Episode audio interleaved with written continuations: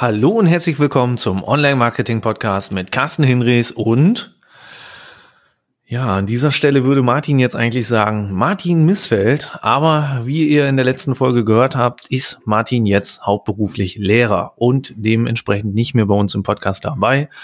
Ähm, ich selber habe mir aber gedacht, ich mache trotzdem weiter und habe mir für diese Folge erstmal einen Gast in den Podcast reingeholt und begrüße ganz herzlich ähm, Sebastian Vogt, der jetzt das zweite Mal Gast bei uns ist oder bei mir ist. Hallo Sebastian. Ja, hallo Carsten und hallo liebe Hörer und Hörerinnen. Sebastian, wir möchten heute über ein Thema sprechen, ähm, das eigentlich viele draußen beschäftigt und ähm, mit dem sich auch viele auseinandersetzen werden, ähm, die sich bisher noch nicht auseinandergesetzt haben, weil es immer wichtiger wird, und zwar über datengetriebenes Marketing. Ja, ein schönes Schlagwort, oder? Schönes Buzzword. Ja, finde ich auch. Datengetriebenes Marketing. Ähm, du hast gesagt, du kannst da ein bisschen was zu erzählen. Ich fand es sehr spannend, ähm, habe da auch meine eigenen Gedanken dazu. Und äh, tatsächlich haben wir uns, anders als mit Martin im Vorfeld, gar nicht so richtig groß abgesprochen. Ähm, deswegen würde ich sagen, was hast du auf dem Herzen? Ja, das, äh, wir haben uns nicht abgesprochen. Ähm, das Einzige, was wir halt abgesprochen haben, ich habe gesagt, ey du, ich könnte was zu datengetriebenem Affiliate-Marketing machen und du hast gesagt, na, da verlieren wir aber einen Haufen unserer Hörer, deswegen lass uns doch mal datengetriebenes Marketing machen. Also versuchen wir quasi mal äh, die ganze Geschichte ein bisschen zu abstrahieren und ähm, ja, vielleicht eine kurze Einleitung dazu, ähm, wie wir auf das Thema kommen. Also ich mache relativ viel im Bereich Affiliate Marketing und ähm, ich bin gleichzeitig ein recht fauler Mensch. Das heißt, ich versuche Dinge, die nerven und keinen Spaß machen, zu automatisieren. Und da kommen mir natürlich äh, Daten und die Arbeit damit sehr gelegen, weil ich mir damit halt eine Menge Arbeit ersparen kann. Und ähm, deswegen wollten wir uns in der Folge einfach mal damit beschäftigen, welche Daten überhaupt relevant sind, wie ich die vielleicht sammeln kann und wie ich letzten Endes damit arbeiten kann. Und, und ich glaube, am Anfang ist es sinnvoll, wenn wir uns mal so ein bisschen auf einer abstrakten Ebene der ganzen Geschichte nähern, Carsten, oder? Damit, damit wir nicht gleich so im Detail verschwinden. Ja, sehr gerne. Und die, die wichtigste Frage, wenn ich irgendwas mit Daten machen will, ist erstmal, welche Daten soll ich denn überhaupt sammeln und welche brauche ich überhaupt? Und ähm, da gibt's jetzt sicherlich verschiedene Ansätze. Ne? Da gibt's den Ansatz, ach, ich sammle einfach alle Daten, die ich kriegen kann und gucke da mal, was ich damit machen kann. Äh, das kann wahrscheinlich bei bestimmten Ansätzen auch sinnvoll sein und manchmal aber auch nicht, weil ich einfach viel zu viele Daten sammle und äh, Speicherplatz ja auch am Ende des Tages irgendwie Geld kostet, auch wenn vielleicht nicht viel. Mhm. Also ähm, lange Rede, kurzer Sinn. Welche Kennzahlen sind denn überhaupt für mich wichtig? Und um das sagen zu können, muss ich wissen, was ist denn mein Ziel? Was habe ich vor? Ne? Also mache ich Affiliate Marketing, ist mein Ziel wahrscheinlich Produkte verkaufen. Mhm. Mein, mein erstes Teilziel ist Produkte zu verkaufen. Ich würde ich würd ähm, an der Stelle würde ich kurz einklinken und zwar, weil du gerade gesagt hast, erstmal ganz viele Daten sammeln und hinterher gucken, was mache ich damit? Und jetzt sagst du halt so, was habe ich überhaupt vor? Ähm, da kann ich einfach nur aus eigener Erfahrung sagen, alle Daten sammeln und hinterher gucken, was mache ich damit, ist eigentlich der schlechteste Fall, den man machen kann. Wenn ich vorher keine Fragestellung habe, dann bringen mir sämtliche Daten nichts, weil es kann zum Beispiel sein, dass ich für die wichtigste Fragestellung überhaupt nur einen einzigen Datenpunkt nicht erhebe. Und wenn das hinterher der Dreh- und Angelpunkt ist meiner Auswertung, ja, dann habe ich ein Problem. Aber dann habe ich auch nicht alle Daten gesammelt, wenn der eine Datenpunkt mir fehlt. Aber deswegen habe ich es gleich ein bisschen eingeschränkt. Ähm, ich glaube, es kommt immer darauf an, was du machst. Wir können nachher ja auch mal ein paar Beispiele zusammentragen. Ähm, ich habe da ein paar ganz konkrete im Kopf, wo ähm, die Strategie, alles zu sammeln, durchaus sinnvoll ist, aber eben auch eine, eine monetäre ähm, Ebene hat. Aber ja, gucken wir nochmal zurück, was, ne, was, was die Ziele sind. Im Affiliate Marketing habe ich gerade gesagt. Wenn ich zum Beispiel ein Steuerberater bin, eine Webseite habe, dann ist vielleicht auf den ersten Blick mein Ziel, ähm, dass ich Anfragen bekomme. Ähm, ich habe es aber selber früher im Agenturgeschäft gemerkt, dass viele Kunden erstmal denken, dass ihr Ziel ist, dass sie Besucher auf ihrer Webseite brauchen. Ähm, die meisten, die das länger machen, wissen, der ist im Zweifel nichts wert, der Besucher, weil ähm, der bringt mir kein Geld. Ähm, und auch die Anfrage ist eigentlich noch nicht sonderlich viel wert, wenn kein Mandat draus wird für den Steuerberater. Und eigentlich ist er ja ein Mandat, was ihm äh, vielleicht einen besonders hohen Deckungsbeitrag erwirtschaftet oder was ihn besonders gut auslastet oder was auch immer, deutlich wichtiger. Und das meine ich mit den richtigen Zielen. Ja, also guckt also mal, was verfolgt ihr tatsächlich äh, mit, mit eurem Unternehmen für ein Ziel oder mit dem Projekt für ein Ziel und dort geht's los mit den Daten, die ihr braucht, mit denen wir dann arbeiten können. Ähm, kannst du irgendwas sagen, wenn du jetzt deine eigenen äh, Arbeitsweisen und deine eigene Erfahrung da betrachtest? Ab wann fängt es sich an, ähm, zu lohnen, diese Daten auszuwerten, um da hinterher ein Marketing rauszumachen? Wo würdest du sagen, ich sag mal, vielleicht ab 20, ab 50, gibt's da irgendeinen Richtwert, wo du sagst, da geht's los? Ja, das, also die, die klassische Antwort darauf äh, ist halt, es kommt drauf an. Mhm. ähm, ich habe jetzt gerade, während du die Frage gestellt hast, schon überlegt, ich kann dir da keine Zahlen nennen, denn wenn ich mal in unsere Agenturkunden von früher schaue, ähm, die waren alle in ganz unterschiedlichen Branchen mit ganz unterschiedlichen Größen und Produkten am Start. Ähm, ich, ich würde mal pauschal sagen, ohne mich darauf festnageln lassen zu wollen, so eine Zahl von 50 bis 100 Anfragen im Monat, äh, ne? also für so einen Dienstleister oder für ein, für ein ähm, Produkt, das könnte durchaus eine Geschichte sein, wo sich's lohnt. Ähm, aber es hängt ja letzten Endes auch wieder sehr stark von der Marge ab. Ne? Überleg mal, du verkaufst ein Produkt, das, da bleiben, sagen wir mal, 10 Euro für dich im Unternehmen hängen. Hm, dann brauchst du deutlich mehr Anfragen. Wenn du aber eine, ein Produkt oder eine Dienstleistung verkaufst, wo vielleicht pro Anfrage oder pro Lead beziehungsweise pro Verkauf halt 1000 Euro hängen bleiben, dann macht das ja wieder viel mehr Sinn. Weißt du, das, also die, die Zahl ist eigentlich gar nicht realistisch zu nennen. Genau, darauf wollte ich hinaus, weil ich denke, dass auch zwei Anfragen im Monat durchaus eine äh, Relevanz haben können, wenn hinterher, ich sag mal, 10.000 Euro dabei hängen bleiben. Und dann kommen wir ja dahin, dass wir einfach mal schauen müssen, ähm, was bringt uns quasi die Geschichte, die wir vorhaben und was wird sie uns vermutlich kosten. Und dann kann man ja ausrechnen, ab wann sich das amortisieren könnte und ob sich dann immer noch lohnt, das Ganze zu machen. Genau. Ich glaube, so kommt man auf eine Zahl für sich selber. Ja. Und es ist natürlich auch irgendwo eine statistische äh, Wahrscheinlichkeit, die man hinterher irgendwo auch erheben äh, können muss. Ähm, aus zwei Anfragen kann man halt relativ schwierig sehr viel Ableitungen schaffen. Das kommt natürlich auch noch hinzu bei zwei Anfragen ist Würfeln wahrscheinlich die günstigste Variante, um äh, auszu also ne, zu entscheiden, was man macht. Ja. Gut, dann haben wir das ja erstmal geklärt. Das heißt, es gibt eigentlich kein richtig und kein falsch.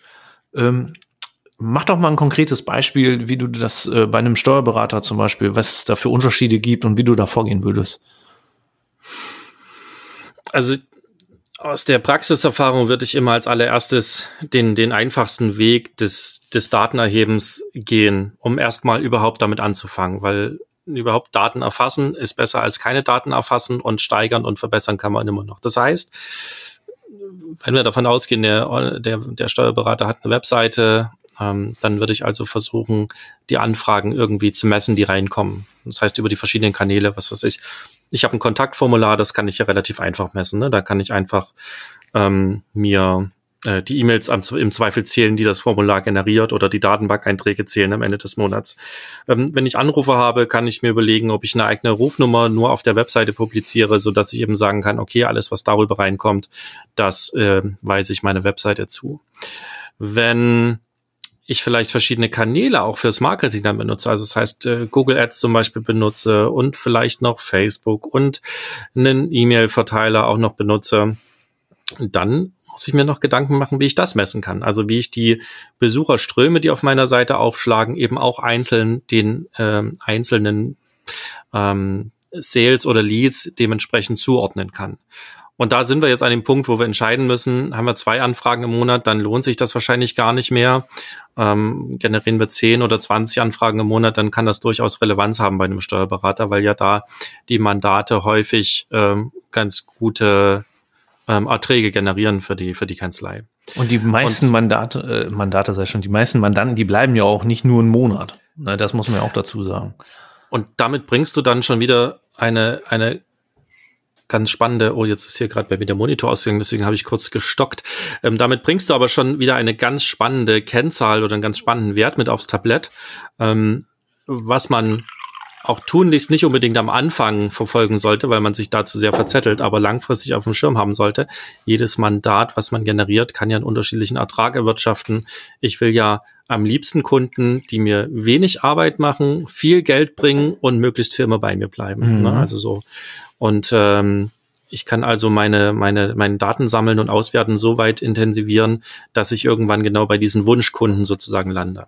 Und das ist ja auch eins der Ziele, was zu erreichen gilt. Und auf dem Weg dahin macht man halt verschiedene Steps und fängt eben an, erstmal überhaupt die, die Anfragen zu kanalisieren, messbar zu machen, ne, also ein Formular vielleicht überhaupt erstmal zu haben, um auch diesen Kanal zu benutzen.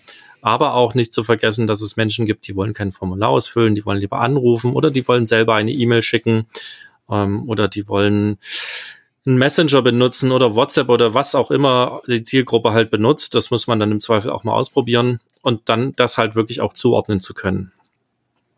Und da wird's dann schon, gibt's die erste Herausforderung schon, ne, wenn ich dann messen möchte, was kommt über Facebook rein, was kommt über Google Ads rein, was kommt über Telefon rein, was kommt über ähm, meine Webseite rein oder wer kommt sogar in, mein, in meine Kanzlei gelaufen. ähm, auch das soll es ja geben, je nach äh, Altersgruppe. Ähm, da wird's dann spannend, das irgendwie nachverfolgbar zu machen. Hm, okay. Das heißt, du bist jetzt erstmal ähm, dabei, digital ganz viele Informationen zu sammeln. Ähm, hast jetzt gerade aber noch erwähnt, wer kommt halt so in meine Kanzlei rein. Ähm, die Leute könnte man natürlich auch fragen, Mensch, wie sind sie auf uns gekommen? Und dann gibt's ja noch einen ganz großen Bereich, ähm, den du so jetzt noch nicht direkt angesprochen hast, über den du eigentlich vorher so ein bisschen gesprochen hast, über das Affiliate Marketing. Denn gehen wir jetzt mal in die Offline-Welt, äh, da heißt es ja dann nicht, selten Empfehlungsmarketing. Das heißt, ich kann ja auch gucken, äh, haben vielleicht Bestandskunden äh, einen neuen Mandanten mitgebracht. Ne, sowas müsste man dann natürlich auch erheben, ähm, offline quasi, analog, und müsste das dann dem Datenpool hinterher aber ja auch noch zuführen. Richtig. Ähm, und, und immer wenn ich diese Online-Offline-Schwelle habe, ähm, entstehen mehr oder weniger große Herausforderungen beim, beim Datensammeln. Mhm. Also wir haben da auch konkrete Projekte in der Vergangenheit betrieben, wo wir genau diese Dinge gelernt haben und wo wir übrigens, weil du es gerade so schön gesagt hast, man kann die Kunden fragen. Wir haben tatsächlich in all diesen Projekten gelernt, du kannst den Kunden fragen, der kann sich im Zweifel nicht erinnern und äh, häufig, wenn er sich erinnert, erinnert er sich falsch, ähm, so dass die Daten mit viel Vorsicht zu genießen sind. Ja, okay. Ähm, also und da ähm, bin ich gespannt. Vielleicht gibt es ein paar äh, Zuhörer oder Zuhörerinnen, die da noch ein paar genialere Ideen haben.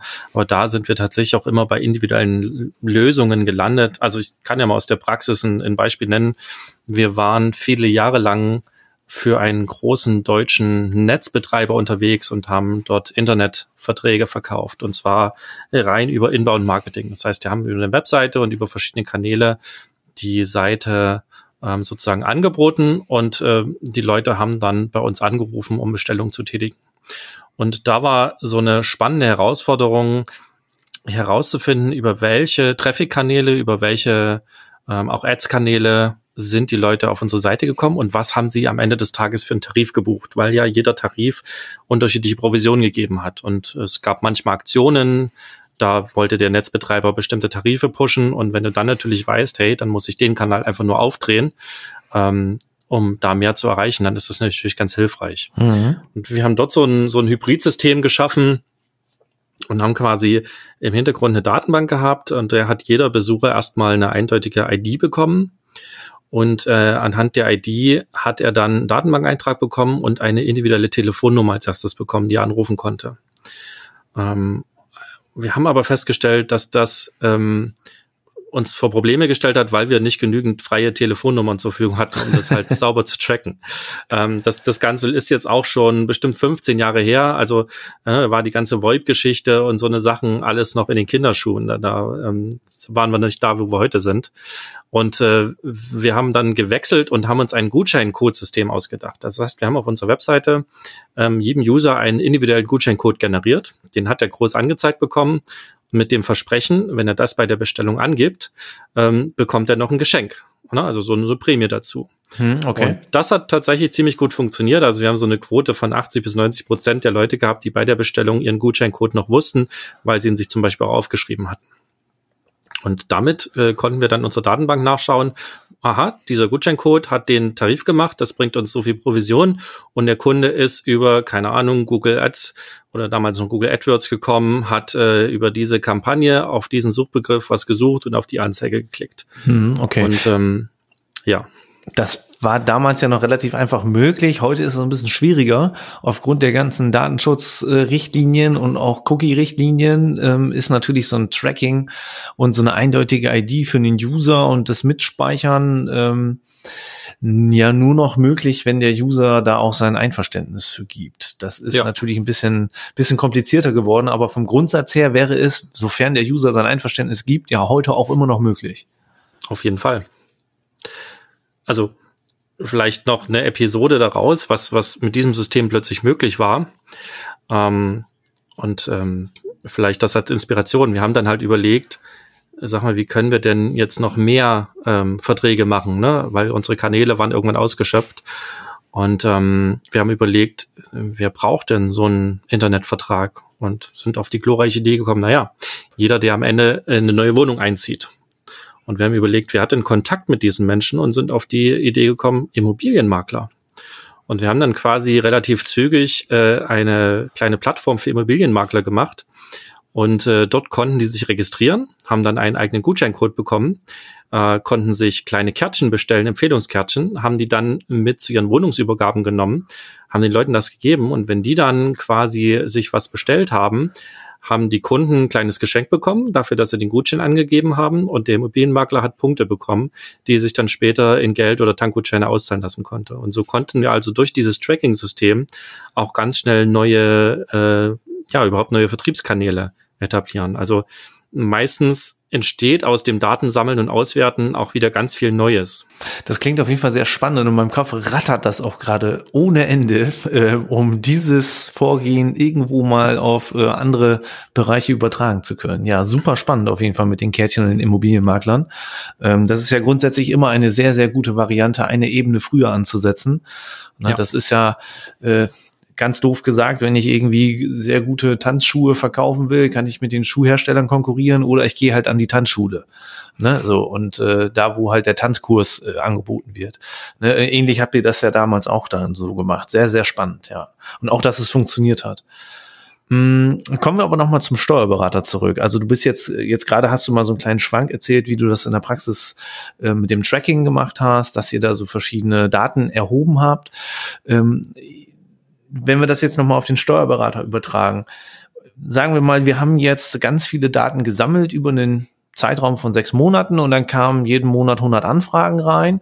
Das heißt, wir haben dann 600 Anfragen. Wie, würdest du jetzt aus diesen Anfragen etwas stricken, damit du hinterher sagen kannst, das, was ich daraus gemacht habe, ist datengetriebenes Marketing? Ich würde, bevor ich mit der ganzen Geschichte anfange, mir eben genau diese Gedanken machen. Das ist ganz wichtig. Also, ähm, wie du es vorhin so schön gesagt hast, erstmal Daten sammeln und dann gucken, was man damit macht, ist unter Umständen nicht der beste Weg und genau hier wird er wahrscheinlich schief gehen. Denn die Frage ist ja jetzt, was wollen wir denn später auswerten? Ähm, und der, der einfachste Punkt, um überhaupt eine sinnvolle oder einen sinnvollen Hebel zu finden, um, um zu skalieren. Ne? Also wir machen ja datengetriebenes Marketing nicht, um irgendwie einfach nur Daten zu sammeln, sondern das Ziel ist ja äh, im Zweifel mehr mit denselben Werbekosten oder Budgets zu erreichen oder vielleicht zu wissen, wenn ich äh, das Budget verzehnfache, kann ich auch meinen meinen Ertrag verzehnfachen. So, also ist hier die Frage, woran hängt mein ähm, Ertrag? Und das Einfachste, was ich mir berechnen kann, ich kann einfach mal gucken im Monat, wie viel habe ich ähm, Anfragen und wie viel Mandate entstehen daraus. Mhm. Und wenn ich das weiß, ne, was weiß ich, weiß dann zum Beispiel aus zehn Anfragen generiere ich ein Mandat, ähm, dann kann ich also schon mal sagen, ähm, wenn ich, wenn ich mir Ziele setze, was weiß ich, ich möchte fünf neue Mandate generieren, dann weiß ich, ich muss irgendwie mindestens 50 Anfragen generieren, um äh, quasi in diese Richtung mein Ziel erreichen zu können. Oder ich kann natürlich auch gucken, ob ich nur 25 äh, Anfragen generiere, aber versuche das Doppelte an Mandaten aus den Anfragen zu generieren. Das ist ja auch eine Optimierungsmöglichkeit. Also nicht nur sozusagen mehr Anfragen zu generieren, sondern auch meine Prozesse zu optimieren im, im Verkauf zum Beispiel. Das, das wäre halt so ein, so ein Ansatz, den ich mir setze und dann wüsste ich im Tracking, ich muss also jede Anfrage ähm, nachverfolgen. Das ist ja relativ einfach meistens. Und dann muss ich aber irgendwo eine Information hinterlegen, welche Anfrage auch zu einem Mandat geführt hat. Das kann ich jetzt mit einer Excel-Tabelle machen, ja, indem ich einfach im Monat die Anfragen zähle und dahinter schreibe, wie viel daraus Mandate erreicht sind. Ich kann es ein bisschen digitaler machen, indem ich halt jede Anfrage irgendwo digital erfasse in der Datenbank oder als PDF oder wie auch immer und dann das, entsprechend. Ganz kurz, ich finde das sehr charmant, ja. dass du Excel als äh, nicht digital ansiehst, aber schön. Nein, Nein erzähl also, weiter.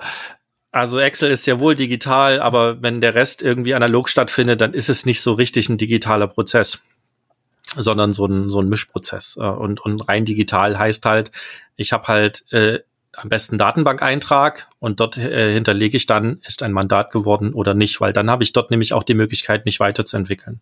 Mhm. Das meine ich mit digital und äh, nicht so digitale Prozesse. Und mein Ziel wäre es immer auf Papier möglichst zu verzichten und in alles in irgendeiner Art Datenbank zu haben. Excel kann ja auch nur eine Datenbank sein am Ende des Tages. Wenn da alle Informationen automatisch reinfließen, umso besser. Okay, das heißt, du würdest im Grunde genommen ähm, auch äh, einen Schritt vor der Webseite quasi auch schon anfangen ähm, aufzuzeichnen und zu tracken, sprich, wie ist überhaupt der Weg bis zur Webseite gewesen ähm, und was ist nach der Kontaktaufnahme auf der Webseite passiert, dass man quasi so eine komplette Reise hat. Das ist ja mein Hebel dann am Ende ja. des Tages mhm. auch, ne? Wenn ich, wenn ich nur auf der Webseite anfange, dann weiß ich ja nur, ich habe so viele Besucher gehabt, daraus habe ich so viele Anfragen generiert. Genau, du weißt halt ja nicht, wo sie herkommen. Ne? Genau. Ich genau. könnte jetzt natürlich meine Besucherquellen einfach dann mal mitteln übers Jahr und äh, könnte dann daraus mir so Durchschnitte berechnen. Ähm, vielleicht mag das auch schon funktionieren und vom Aufwand her sehr gering sein und ne, damit auch mit, zwar mit einer Fehlerquote, aber vielleicht auch hinreichend okay sein. Hm, bei deiner, äh, bei deinem Beispiel mit dem Steuerberater würdest du da den Faktor Mensch mit einbeziehen? Sprich, ähm, wer führt hinterher das Akquisegespräch oder wer führt hinterher den Erstkontakt? Das habe ich ja gerade schon genannt. Ich glaube, das ist ein extrem großer Faktor. Ne? Also mhm. Es gibt einfach Menschen, die können gut verkaufen oder die haben gelernt, gut zu verkaufen. Und dann gibt es Menschen, denen macht das noch gar keinen Spaß und die werden entsprechend auch nicht so gut verkaufen. Also ganz klar, das ist ein Riesenfaktor. Wie du den allerdings jetzt mit, mit einbeziehst, ähm, das ist die große Frage. Und der, der Faktor fängt halt genau an dem Moment an, wo aus einem Lead, also einer Anfrage, ein, ein Sale, also ein Verkauf wird. Mhm, da okay. fängt er an, wenn, wenn er im, involviert ist.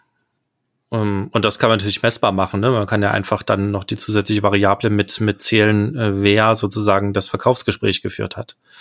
Ähm, da muss man aber auch immer schauen, habe ich genügend Daten. Wenn das äh, für jeden Mitarbeiter zwei Verkaufsgespräche im Monat sind, dann gibt mir das vielleicht eine gewisse Richtung an, aber meistens ist die statistische Relevanz dieser Daten halt äh, nicht sonderlich äh, gegeben. Ja. Und ich könnte auch würfeln.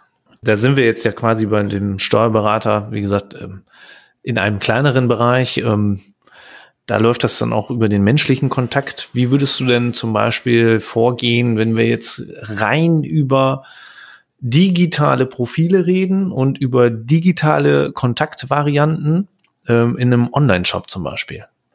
Na, dann hätte ich ja schon mal den Vorteil, dass ich eine ja schon eine Datenbank habe, wo meine meine Kontakte, meine Kunden drin gespeichert sind und ich würde dann natürlich versuchen, möglichst für mich relevante Werte dort mit zu speichern. Also ne, immer in Einklang mit der mit den Datenschutzrichtlinien und mit den Datenschutzerklärungen. Das setze ich immer voraus und das muss man einzeln halt auch prüfen, was da sozusagen machbar ist.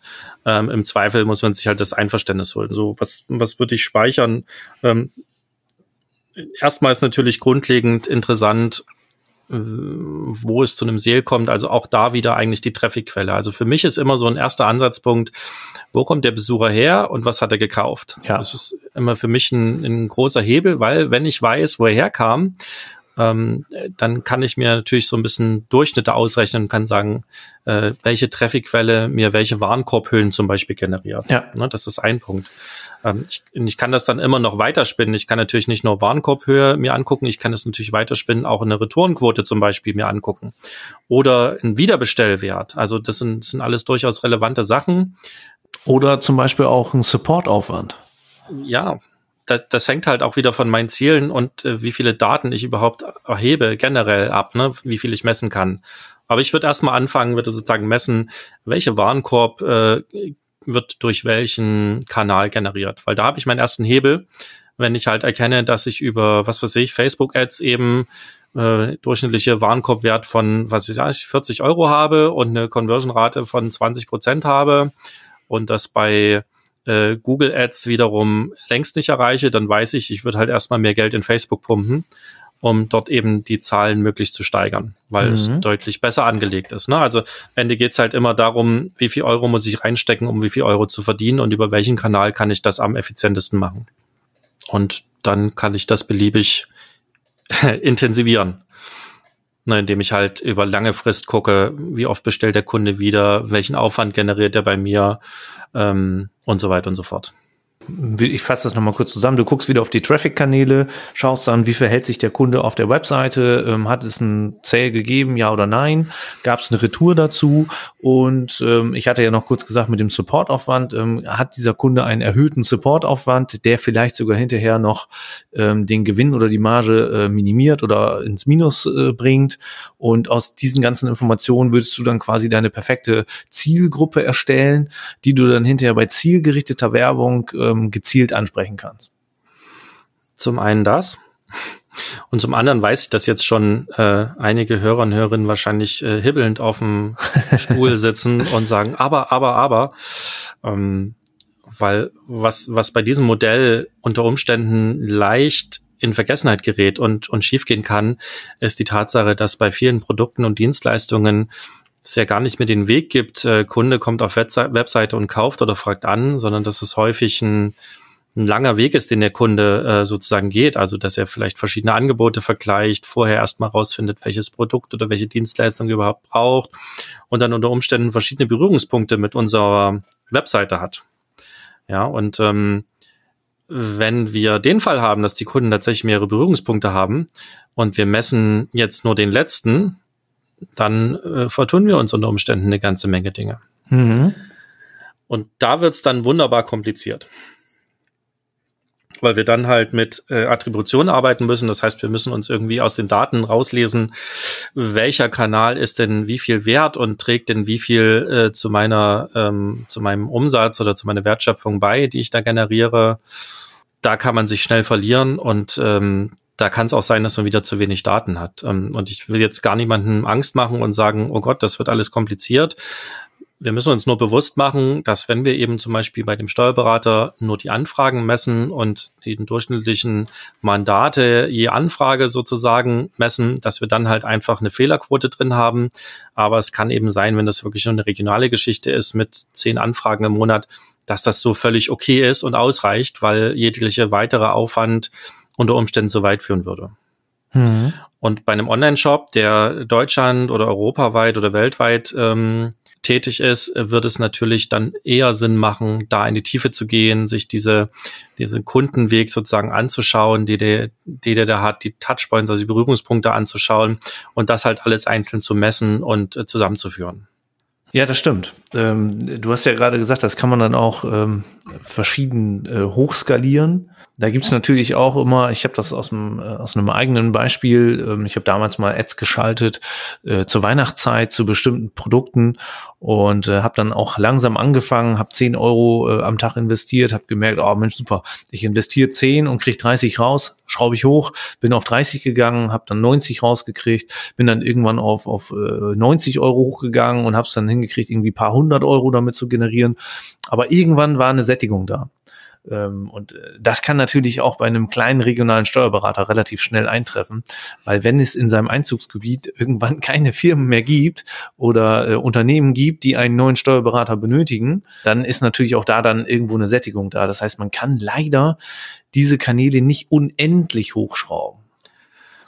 Nein, es gibt halt irgendwann den Punkt, da kann ich nur noch wachsen, indem ich halt mein, mein Gebiet vergrößere oder auch andere Kunden annehme oder andere Dienstleistungen anbiete. Das stimmt. Ähm, das muss man auf jeden Fall beachten. Aber was, was eben wichtig ist, was noch ein Skalierungsfaktor ist, dass man einfach aber vielleicht Kanäle noch nicht auf dem Schirm hat. Mhm. Also da sind wir jetzt weg vom Datengetrieben und vom Tracking, sondern einfach so klassische Sachen, dass ja viele Menschen, die online unterwegs sind, diese ganze Offline-Welt vergessen. Ah, also, ganz schlimm, ne? Flyer, Briefe, ja. Karten, ähm, äh, Promotions und was es nicht alles gibt. Das sind, sind alles oder Fernsehwerbung, Radiowerbung, das sind durchaus alles Kanäle, die ihre Berechtigung haben und je nachdem, was man erreichen möchte, halt super wertvoll sein können. Und äh, wir vergessen oder wie Online-Marketer, ich nehme mich da nicht aus, weil ich das auch immer mal wieder vergesse und mich immer wieder erinnern muss, äh, auch daran zu denken. Ja. Aber das ist eben auch ein wichtiger Punkt und ähm, das natürlich irgendwie messbar zu machen, ist auch immer eine kleine Herausforderung. Cool. Also das waren ja mal so ein paar Einblicke, äh, wie man da vorgehen kann. Ähm, das heißt, wir gucken uns erstmal die Traffic-Quellen an, analysieren hinterher, ähm, ist es zu einem Sale, ist es zu einem Lead gekommen.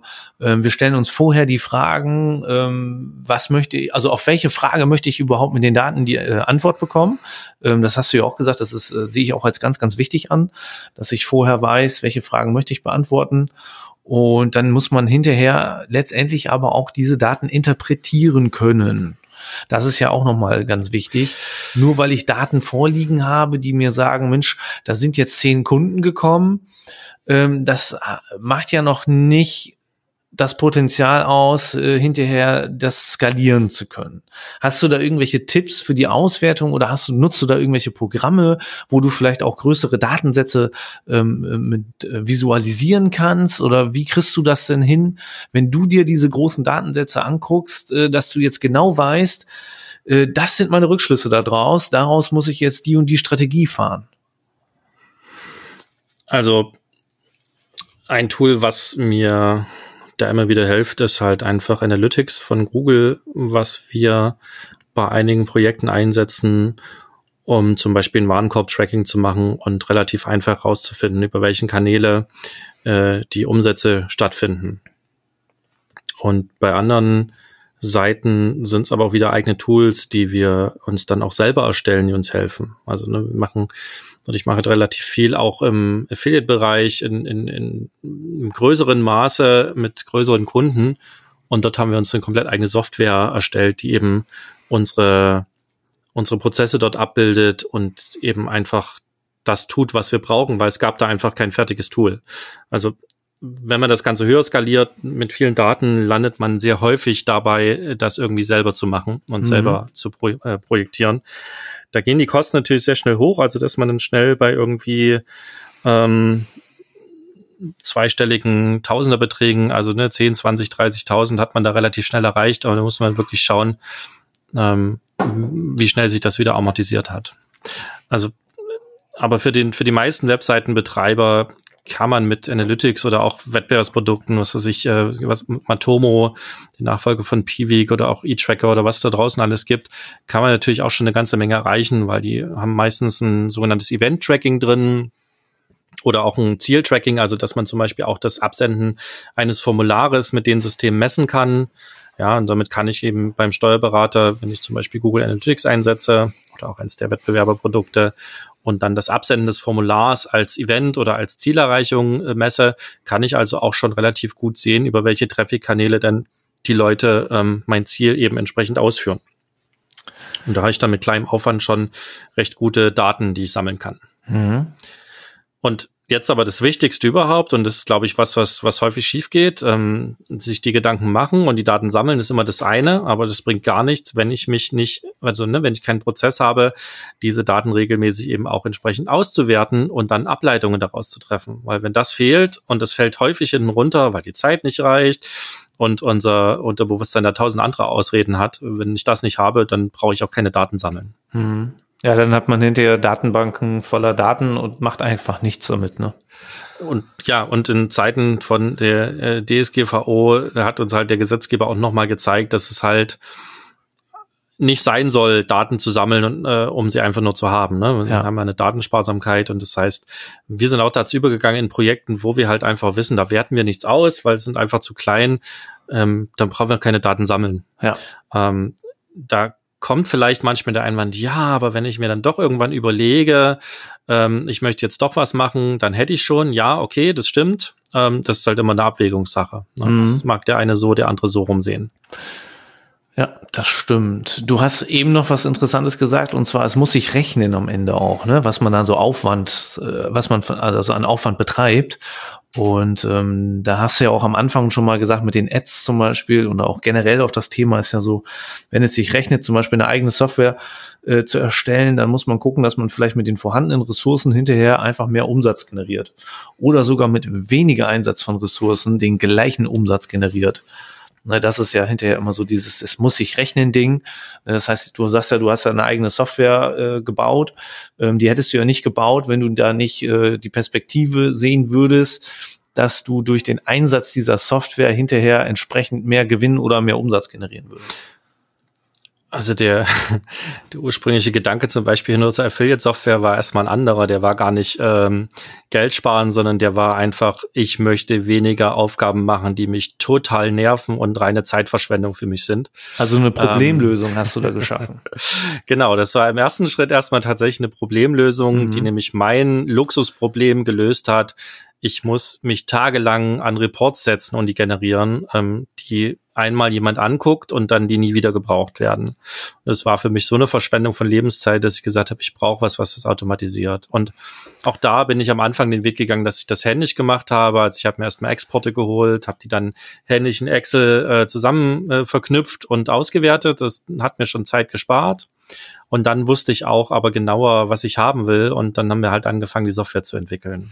Und kannst du denn jetzt mit diesen Reports hinterher auch, äh, weil wir sind ja eigentlich im Thema datengetriebenes Marketing, ja. ähm, kannst du denn über die Reports jetzt auch ähm, automatisiert irgendwelche Maßnahmen ablesen? Hast du da was reingebaut? Ja, also mittlerweile ist halt wirklich ein, eine, eine ziemlich krasse Software draus geworden, die mir quasi oder den Redakteuren, also mittlerweile ist das wirklich eine Software, wo wir große Redaktionsteams im Affiliate-Bereich verwalten und die tatsächlich auch den Redakteuren ähm, äh, Optimierungsmöglichkeiten anzeigt. Also die sagt, hey, guck mal hier, hast du zum Beispiel einen Text geschrieben, der hat jetzt äh, ein Jahr gut verkauft und jetzt sind plötzlich die Sales äh, absolut eingebrochen. Hier könntest du mal reingucken. Ne, da könntest du zum Beispiel gucken, gibt es das Produkt nicht mehr oder ähm, du siehst vielleicht auch, der Traffic ist zurückgegangen und wenn der Traffic zurückgegangen ist, kannst du sehen, ach guck mal, der rankt jetzt zu den und den Suchbegriffen gar nicht mehr so gut. Also da geben wir ganz viele Automatismen und bauen uns eben Logiken, die dann quasi eigentlich den Menschen nur noch sagen, mach das, mach das, mach das.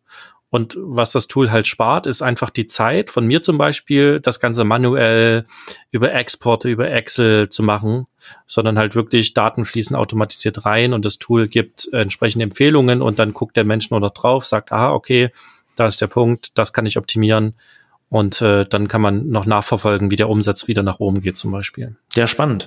Ähm, bei diesen Empfehlungen, sind die von einem Head-of-Team irgendwie vorgegeben oder kann auch jeder Redakteur selber sein Gusto dazu beitragen und sagen, hey, Moment mal, diese zwölf Empfehlungen, die du gegeben hast, die passen hier alle gar nicht. Ähm, aber Nummer 13 habe ich jetzt festgestellt, das ist das, was hinterher funktioniert. Ja, das ist im also es ist ja, also worauf ich hinaus will, ist ja auch dieses ähm, datengetriebene Marketing ist ja irgendwo ein Lernprozess, der sich stetig ja. weiterentwickelt. Absolut. Das, also wir sitzen jetzt, glaube ich, ein Jahr fast an der Software und sie ist, glaube ich, nie fertig. Ähm, wir haben ein Trello-Board mit 20 Listen voller Ideen ähm, und wie du sagst, es ist ein Prozess. Also du, du fängst quasi ganz klein an und, und unser Credo dabei auch bei der Entwicklung ist halt wirklich agil vorzugehen. Das heißt, wir fangen immer erstmal mit dem, mit der kleinsten Variante an.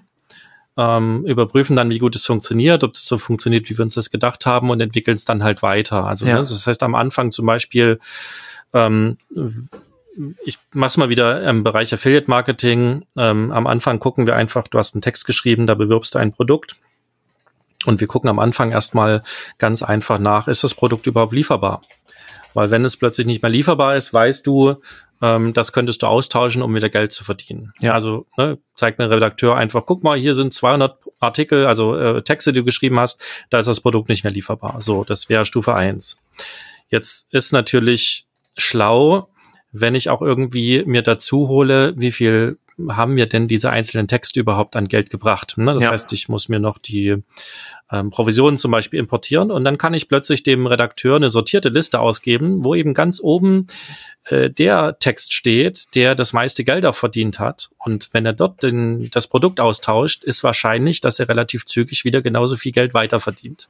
Mhm. Und ähm, ne, und so habe ich quasi schon eine automatisierte Empfehlungsmaschine gebaut. Quasi die Optimierung dessen, was da ist und dessen, was sozusagen weniger wird. Ja. Ähm, zweite Ebene ist zum Beispiel eine Ideen, ein Ideenbereich, wo ich also anhand von verschiedenen Trends und ähm, vielleicht Topsellern und all solchen Daten dem Redakteur auch sagen kann, hey, schreib doch mal über diese Themen oder guck dir mal die Produkte an, da hat noch keiner was zu gemacht. Ja, also das, ja. damit generiert man sozusagen Neues. Das ist aber erst viel später äh, aus den anderen Ideen heraus entstanden. und dann, dann, du kennst das ja selber, dann baust ja. du so ein Tool und hast schon, äh, arbeitest an einem Feature, stellst fest, funktioniert, änderst was und dann hast du aber schon wieder fünf neue Ideen im Kopf, ja, die du gerne umsetzen möchtest. Bei mir genauso. Das geht erstmal los mit einer, mit einem Problem, das möchte ich gerne gelöst haben, dann bauen wir eine Lösung und dann ist es im Meeting eigentlich auch schon immer so, äh, dass dann heißt, ja, aber wie ist denn das so und so und so? Und ich so, nee, ich will jetzt erstmal das Problem gelöst haben und dann benutzen wir diese Lösung einfach mal für eine Woche oder zwei und dabei werden wir schon herausfinden, ob die gut gelöst ist oder nicht und welche Probleme dadurch wieder entstehen. Und äh, so entwickelt sich letztendlich äh, jede Lösung immer weiter und weiter. Und wie du schon sagst, dabei entstehen dann wieder neue Ideen. Und manchmal merkt man auch, dass man vielleicht insgesamt vier Probleme hatte. Man hat aber nur ein Problem gesehen, weil das am äh, ja, dominantesten war.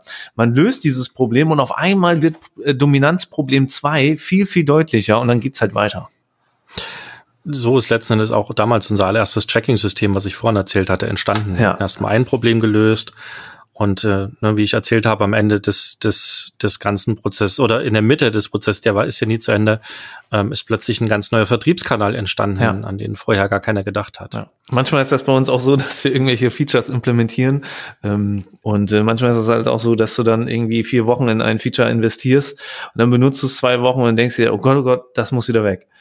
Das ist dann leider auch so, ähm, weil man dann in der Praxis erstmal merkt, dass äh, sich die Grundidee dahinter irgendwie doch nicht so richtig angefühlt hat. Ja, das passiert. Das ist aber einfach Lernen. Ne? Also das, das tut vielleicht kurz weh. Also wenn du dann siehst, was du deinem Entwickler bezahlt hast dafür, dann sticht das kurz. Aber auf ja. der anderen Seite hast du eben auch gelernt, also ne, wenn du vor allen Dingen auch versuchst, immer erstmal die einfachste Lösung umzusetzen, okay, dieser Weg ist eine Sackgasse, ähm, dann ist das halt einfach Lehrgeld. Ähm, hätte ja auch sein können, dass du gleich die perfekte Lösung gemacht hättest und dann wäre es halt echt ärgerlich gewesen. Ne? Ja, mein großes Problem ist immer, dass meine Halbwertszeit von meinen eigenen Ideen, die ist immer so 14 Tage und wenn dann am 15. Tag irgendwas passiert in der Software, ähm, was eigentlich nicht so ist, wie ich es gerne hätte, dann frage ich immer, warum ist das so? Und dann heißt es immer, ja, weil du das vor 14 Tagen so wolltest. weißt du, das ist dann so, da kommen dann so viele Ideen und da wird so viel entwickelt, dass man sich dann irgendwann fragt, so, ja, warum verhält sich das denn jetzt so und so? Und dann guckt man mal zurück in die Aufzeichnung und merkt sich, äh, oder merkt dann halt so, ah, verdammt, äh, damals war das noch ein Feature-Wunsch, äh, der musste da unbedingt rein, aber mit den danach folgenden Feature-Wünschen äh, kollidiert das irgendwo, ne?